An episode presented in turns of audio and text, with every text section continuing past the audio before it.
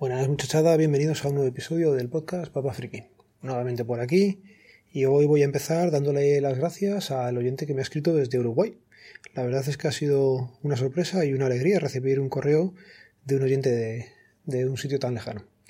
Es lo bueno que tiene el podcasting, ya lo he dicho muchas veces y lo que más me está gustando de hacer un podcast y lo que me llevo, el haber conocido a gente de diversos sitios y en este caso desde Uruguay.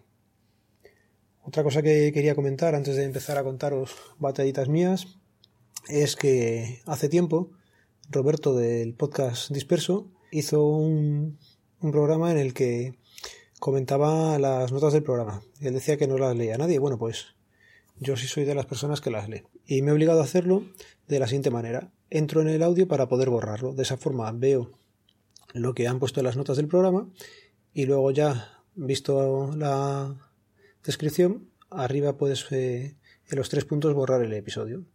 De esta forma aunque tarde un poco más siempre veo las notas del programa. Y ahora ya sí me centro un poco más en mis cosas y os comento lo que he estado haciendo estos días en los que os he tenido un poco más abandonados y es que con la garganta estuve un poco mal y, y no no estuve yo muy, muy centrado para grabar audios con el MacBook Pro eh, sigo igual. La verdad es que ya me he acostumbrado, hago las cosas relativamente bien, así que puedo decir que ya más o menos me manejo en los dos sistemas. Es cierto que no estoy haciendo o investigando prácticamente nada, es solamente uso de ofimática, que es lo que tengo que hacer ahora mismo, y eso ya más o menos me apaña bien. El único inconveniente, y vengo repitiendo de varios días atrás, es la calidad de la imagen en algunas aplicaciones. En el navegador se ve bien, pero por ejemplo el Word no, no se llega a ver bien. Si tengo tiempo, eh, cuando publique el audio este, le pondré una de las fotos en, en el tweet, a ver si alguien sabe decirme el por qué se puede ver así de mal.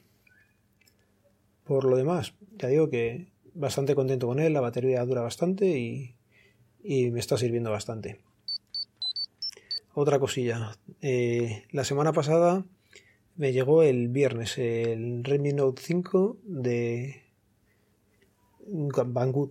Lo compré en Banggood y me le debí de liar con el ROM Global y Robal Glom y sus padres. Total, que vino en chino y en inglés. No viene la ROM Global.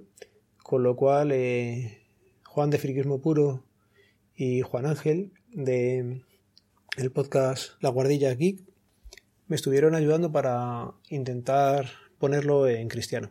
Eh, la verdad es que yo creía que me manejaba un poco mejor con estas cosas, pero me he dado cuenta que, me he oxidado bastante rápido. También es cierto que el móvil de Xiaomi es un poco diferente a lo que yo había tocado. Yo sobre todo he metido ROMs en Pixel y en el Xiaomi lo primero para desbloquear el bootloader ya tienes que hacer un paso previo y se hacía como una aplicación y los manuales y lo que estaba mirando estaba no desfasado pero no, no acababa de enterarme bien. También es cierto que hacerlo a las doce y pico de la noche pues no es la mejor hora, pero es cuando tengo tiempo y más o menos ya lo tengo centrado. He conseguido abrir, bueno, abrirlo, he conseguido decirle a Xiaomi que lo quiero abrir, es a través de una aplicación y tengo que esperar 360 horas, lo que viene siendo que hasta primeros de enero seguramente no me pueda meter con él. Y de momento lo tengo sin utilizar. Me da no sé qué meterle cuenta de Google o de cualquier otra aplicación sabiendo que están los chinos por detrás mirándole de todo. Pero bueno, como tampoco lo necesito para el día a día, pues se queda guardadito en el cajón hasta que pueda meterle la ROM. Quería meterle la global europea, así que ya para el próximo mes me pondré con ello.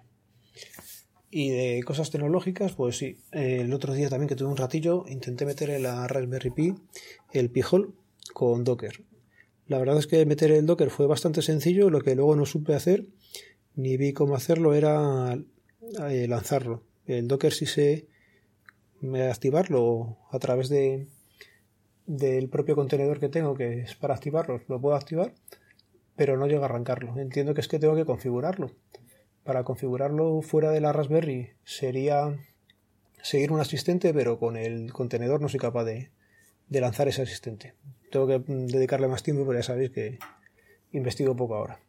Para cuando escuchéis esto eh, ya habrá publicado un nuevo episodio de Sumando Podcast la verdad es que es bastante entretenido y Iñaki nos dio bastante juego y se nos hizo, la verdad es que muy rápido. Hubiéramos seguido hablando, también era un poco tarde y no era plan de alargarlo mucho, pero os invito a, a que los oigáis si, si no lo habéis hecho ya. Para grabarlo tuve que tirar de datos con el móvil. No sé qué pasa con el router de casa. Orange en este aspecto está fallando bastante. Eh, al Pixel de Laura, por ejemplo, no, perdona, al Nexus 5X que está usando Laura, eh, muchas veces pierde la conexión con la wifi y le dice, no es que la pierda, es que le dice que la conexión no, no tiene internet y está tirando de datos. Es un fastidio. Y como os decía, para grabar el episodio lo que hice fue quitar mi contraseña de las wifi para que no se conectara y tirar de datos directamente. ¿Por qué tuve que quitar las contraseñas? Porque en el sumando anterior que hicimos yo apagaba la wifi y se me encendía y se me conectaba, no sé, una cosa muy rara. Y de esta forma ya estuve todo el tiempo con datos y creo que se me oye algo mejor. A ver si puedo en algún momento y reseteo el router a valores de fábrica y lo vuelvo a dejar como lo tengo ahora por si pudiera estar por ahí algún problema. Pero como en enero me cumple, me cumple la permanencia con Orange, pues seguramente me mueva a algún otro lado. Y por último, ya se va aproximando la fecha del examen y no sé si os habrá pasado alguna vez que cuanto más estudiáis parece que menos sabéis. Pues en esa fase estoy yo. Creo que sé menos ahora que cuando empecé a estudiar. Hay días que tienes un poco más de ánimo, otros días que tienes un poco menos. Y llevo unas semanillas pasando por la fase de menos motivación en el estudio. Luego, además, aparte de la teoría, tengo que hacer unos psicotécnicos que siempre se me han dado bastante mal. Me he comprado un libro, se llama Tu manual de psicotécnicos, es de Michel Rivera, y la verdad es que lo explica bastante bien, pero debo ser yo un negado para ello. Así que si alguien sabe trucos o, o tiene algún consejo que darme, pues se lo agradecería. Y como me toca entrar a trabajar ya, pues lo voy dejando por aquí. Ya sabéis, los métodos de contacto quedan en las notas del programa.